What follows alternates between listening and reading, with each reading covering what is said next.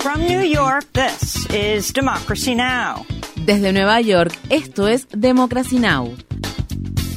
Democracy Now! es un noticiero internacional de radio y televisión que se transmite desde Estados Unidos a través de Internet en democracynow.org. Welcome to Democracy Now!, democracynow.org. Bienvenidos a Democracy Now! en español democracynow.org barra es. El informativo de Guerra y Paz con Amy Goodman.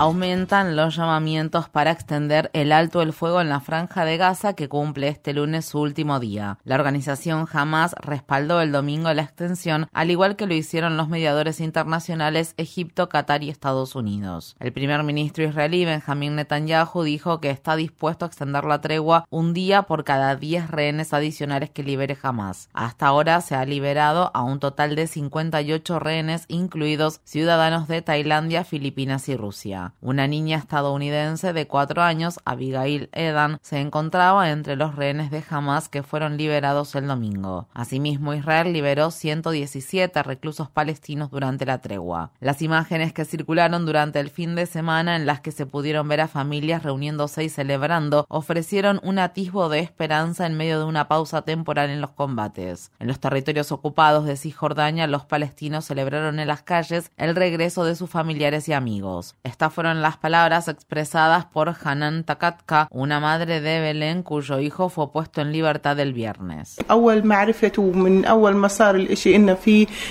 Cuando me enteré de que había un acuerdo tuve una sensación y una felicidad indescriptibles, gracias a Dios. En Palestina, nuestra alegría no es total. Nos alegra que nuestros hijos e hijas hayan sido liberados, pero nuestra alegría no es total. En primer lugar, nuestras familias, niños, niñas y seres queridos en Gaza están llenos de sangre. Después de todo, si bien nos alegramos mucho por nuestros hijos e hijas, hubo que pagar un precio debieron morir otros niños y niñas. En vísperas de la liberación de los presos, el ministro de Seguridad Nacional de Israel, el ultraderechista Itamar Ben-Gvir, prohibió las celebraciones en Jerusalén Oriental y ordenó a la policía allanar las casas de las familias de los reclusos. Ben-Gvir dijo: Mis instrucciones son claras, no debe haber expresiones de alegría. Unos 15.000 palestinos han muerto desde que comenzaron los ataques de Israel contra la franja de Gaza el 7 de octubre, la mayoría de los cuales son mujeres, niños y niñas. Los investigadores afirman que esa tasa de mortalidad no tiene precedentes en este siglo. Los ataques también han provocado desplazamientos masivos de la población palestina y una destrucción generalizada que incluye hospitales y otras infraestructuras esenciales. Algunos habitantes de Gaza que se vieron obligados a abandonar sus hogares dijeron que las Fuerzas Armadas israelíes les impidieron volver a entrar a los barrios y viviendas de los que debieron huir. Mientras tanto, la organización Media Luna Roja de Palestina dijo que, gracias a la tregua, el norte de Gaza finalmente está recibiendo ayuda humanitaria. Mientras se mantenía durante el fin de semana la frágil tregua, las Fuerzas Armadas israelíes continuaron sus mortíferos ataques contra los territorios ocupados de Cisjordania, donde se cobraron la vida de al menos ocho palestinos, incluidos dos niños. Según las autoridades sanitarias locales, al menos cinco de esas muertes se produjeron durante otra operación militar que las Fuerzas Armadas israelíes llevaron a cabo en el campamento de refugiados de Jenin. Estas fueron las palabras expresadas por una residente de Yenin. Entran a las casas, las demuelen y las destrozan. Solo causan destrucción. No detuvieron a ningún joven de aquí es solo una cuestión de destrucción. En los territorios ocupados de Cisjordania, más de 200 palestinos han muerto a manos de los colonos o de las Fuerzas Armadas israelíes desde el 7 de octubre. La policía del estado de Vermont arrestó a un sospechoso del tiroteo contra tres estudiantes de 20 años de ascendencia palestina que tuvo lugar el sábado. Si bien los tres estudiantes sobrevivieron, se dice que uno sufrió lesiones mucho más graves que los otros. Dos de los jóvenes tenían puesta una kefia o pañuelo palestino y estaban hablando árabe en el momento del ataque. Los jóvenes fueron identificados como Hisham Awartani, estudiante de la Universidad de Brown, Kinan Abdalhamid, estudiante del Haverford College, y Tassen Ahmad, estudiante del Trinity College. Las familias de las víctimas y organizaciones a favor de los derechos civiles instaron a las autoridades a investigar el tiroteo como delito de odio en medio de un incremento en los ataques que sufren las comunidades árabes y musulmanas de Estados Unidos.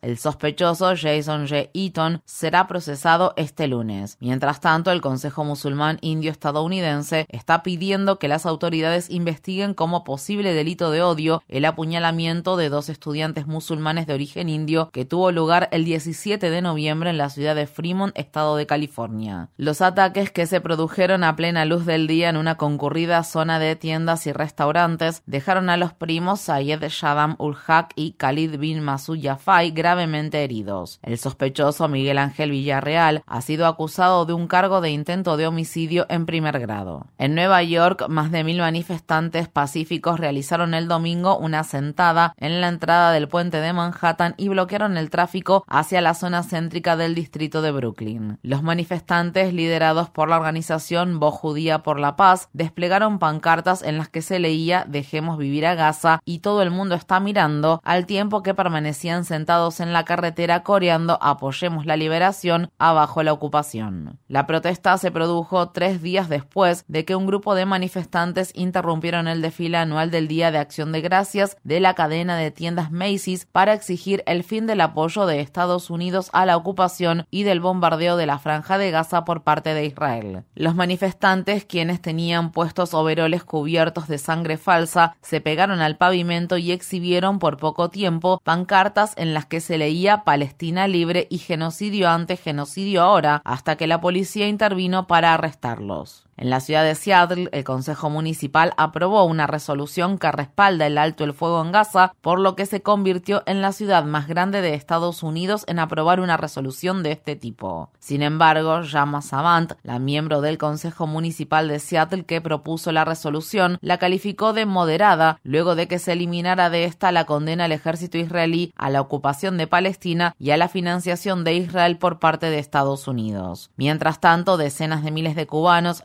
liderados por el presidente Miguel Díaz Canel, marcharon el jueves hasta la Embajada de Estados Unidos en La Habana para acusar a dicho país de apoyar el genocidio de la población palestina de Gaza por parte de Israel. En la ciudad escocesa de Glasgow, la cadena BBC ha sido acusada de censura después de que eliminara de su cobertura de la ceremonia de entrega de los premios BAFTA los llamamientos a favor de un alto el fuego en la franja de Gaza. Estas fueron las palabras expresadas por la ganadora del premio BAFTA a la mejor dirección, Eileen Monroe, quien obtuvo el galardón por su cortometraje Un largo invierno y cuyo discurso de agradecimiento fue eliminado de la versión editada de la ceremonia que la BBC publicó en Internet. Tenemos la responsabilidad de dar a conocer las historias más importantes del mundo y queremos aprovechar la oportunidad de esta noche para decir que nos solidarizamos con el pueblo palestino.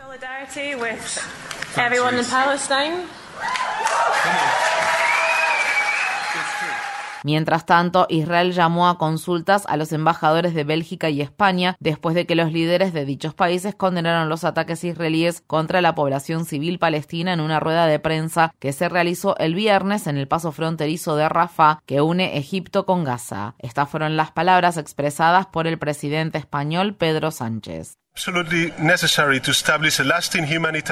Es absolutamente necesario establecer un alto el fuego humanitario duradero para revertir la catastrófica situación que está atravesando la población de la franja.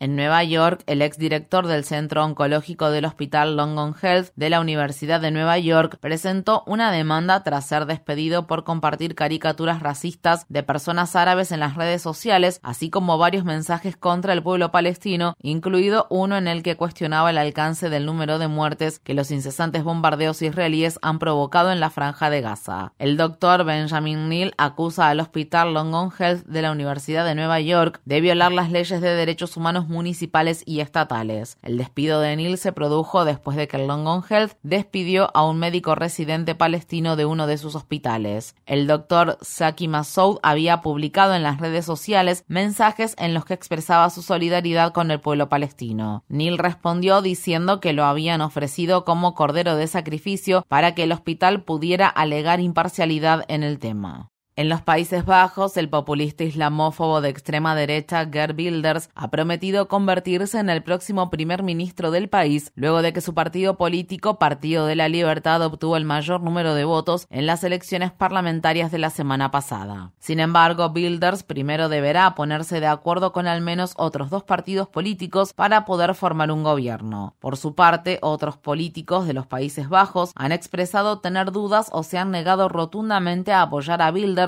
quien ha abogado por prohibir el Corán, las escuelas islámicas y las mezquitas y negar la entrada al país a los solicitantes de asilo. En 2017, durante un acto de campaña, Bilders se refirió a los inmigrantes marroquíes como escoria. Asimismo, Bilders también ha hecho comentarios en contra de las personas trans. La victoria del líder del Partido de la Libertad ha sacudido al país, mayoritariamente liberal, y a sus vecinos europeos que también se enfrentan a la amenaza de un giro hacia gobiernos de extrema derecha. Varias personas se manifestaron el jueves por la noche en las calles de la ciudad de Utrecht.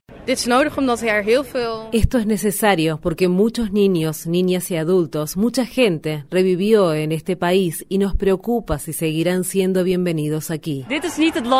Este no es el país del que me enamoré, el que tanto amo. El país que amo es un país en el que todos nos abrazamos y vivimos juntos. En otra protesta, cuatro activistas de la organización Greenpeace saltaron al estanque del Parlamento de la ciudad de La Haya para protestar contra Gerd Wilders, quien amenazó con retirarse del Acuerdo de París sobre el cambio climático y recortar los fondos que los Países Bajos destinan a combatir la crisis generada por el cambio climático. El ejército ucraniano afirma haber derribado 71 de los 75 drones que Rusia lanzó el sábado sobre Ucrania, en lo que las autoridades califican como el bombardeo con drones más intenso desde el inicio de la invasión rusa a principios de 2022. Al menos dos personas resultaron heridas en la ciudad de Kiev, donde la caída de escombros provocó incendios en edificios residenciales y una guardería. Los ataques con drones rusos se produjeron pocos días después de que el secretario de Defensa de Estados Unidos Unidos, Lloyd Austin, visitara Kiev, donde anunció el envío de otros 100 millones de dólares en ayuda militar para Ucrania. Las Naciones Unidas informan que más de 10.000 civiles han muerto en Ucrania desde que comenzó la invasión rusa. En la ciudad irlandesa de Dublín, cientos de manifestantes se enfrentaron el jueves a la policía durante una serie de disturbios que estallaron luego de que se produjo un ataque con un arma blanca en una escuela donde cinco personas resultaron heridas, entre ellas dos niños y una niña. La policía afirma que los alborotadores se basaron en información errónea sobre el ataque con arma blanca del que se culpó a un inmigrante. La cadena de noticias BBC informa que el agresor era de hecho un ciudadano irlandés que ha vivido en Irlanda durante 20 años. Las protestas contra la inmigración estallaron en 2023 en Irlanda después de que el gobierno recibió a más de 140.000 inmigrantes, el número más alto en 15 años. Miles de personas salieron el sábado a las calles de ciudades de todo el mundo para conmemorar el Día Internacional de la Eliminación de la Violencia contra la Mujer. Se estima que unas 50.000 personas salieron a las calles de la ciudad de Roma al tiempo que exigían justicia para una estudiante de 22 años que fue recientemente asesinada por su exnovio en un caso que ha sacudido a Italia. En Guatemala, los manifestantes escribieron el número 438 con velas en homenaje a las mujeres que han sido asesinadas en lo que va de 2023. Mientras tanto, en Argentina, las mujeres condenaron la agenda del presidente electo, el libertario ultraderechista Javier Milei. Creo que todo lo que están planteando el nuevo gobierno atenta fuertemente contra los derechos conquistados, ya sea el derecho al aborto, la lucha contra la violencia patriarcal, incluso toda la pelea por la igualdad en, en relación con el trabajo. Sí, estoy convencida de que nos, nos viene un tiempo difícil. En Australia, la policía arrestó a más de 100 activistas contra el cambio climático que participaron en un bloqueo de dos días del puerto de carbón más grande del mundo. Miles de activistas bloquearon el puerto de Newcastle, ya sea nadando o navegando en kayak por la ruta marítima del puerto. Australia es el segundo mayor exportador de carbón a nivel mundial. El reverendo Alan Stewart, de 97 años, fue una de las personas detenidas. Los activistas afirman que el reverendo es la persona de mayor edad en ser arrestada y acusada en Australia. El reverendo Stuart habló con la prensa tras la manifestación. No importa lo que me pase a mí, sino lo que le pase al clima, porque el clima afectará a las generaciones futuras a mis nietos, nietas, bisnietos y bisnietas, entre otros. En el estado de Oregon se espera que miles de docentes regresen este lunes a sus puestos de trabajo después de haber logrado un histórico acuerdo provisional con el Distrito de Escuelas Públicas de la ciudad de Portland. El acuerdo que fue alcanzado el domingo se produjo más de tres semanas después de que los docentes de 81 escuelas del área de Portland se declararan en huelga. La Asociación de Maestros de Portland dijo que el acuerdo provisional había garantizado logros claves, incluidas las demandas de salarios más altos, más tiempo para planificar las clases y una limitación del número de estudiantes por clase. Miles de trabajadores de Amazon de toda Europa se declararon en huelga durante el llamado Viernes Negro, uno de los días de compras más ajetreados del año, para protestar por las condiciones laborales que ofrece el gigante minorista y exigir salarios justos. La campaña mundial que Amazon pague dijo que las huelgas y protestas se llevarían a cabo desde el viernes hasta el lunes en al menos 30 países. En Inglaterra, en la ciudad de Coventry, más de mil trabajadores de un depósito de Amazon abandonaron sus puestos de trabajo el viernes, bloqueando la entrada de las instalaciones e impidiendo la salida de los camiones. Estas fueron las palabras expresadas por un dirigente sindical.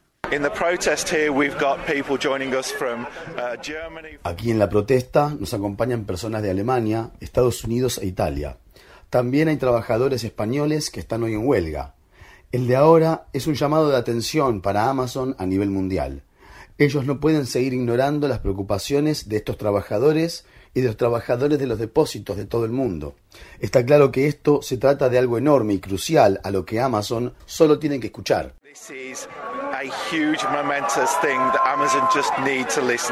Pablo Yoruba Guzmán, el visionario exministro de Información del partido Young Lords, que se desempeñó como reportero de prensa escrita y televisión durante muchos años, ha muerto de un ataque al corazón. En 1969, Guzmán cofundó la sección neoyorquina de los Young Lords, una organización radical predominantemente puertorriqueña que luchaba contra la brutalidad policial, el racismo, el imperialismo estadounidense y el militarismo. Los Young Lords también proporcionaron atención médica, guarderías y desayuno a personas pobres, la mayoría de las cuales pertenecían a las comunidades negras y latinas. Pablo Guzmán escribió para publicaciones como The Village Voice y Rolling Stone y trabajó durante casi dos décadas en la estación de televisión WCBS de Nueva York. Su amigo de toda la vida, el copresentador de Democracy Now, Juan González, describió a Guzmán como el mejor reportero callejero de la televisión. Infórmate bien. Visita nuestra página web democracynow.org/es. Síguenos por las redes sociales de Facebook, Twitter, YouTube y SoundCloud por Democracy Now! es.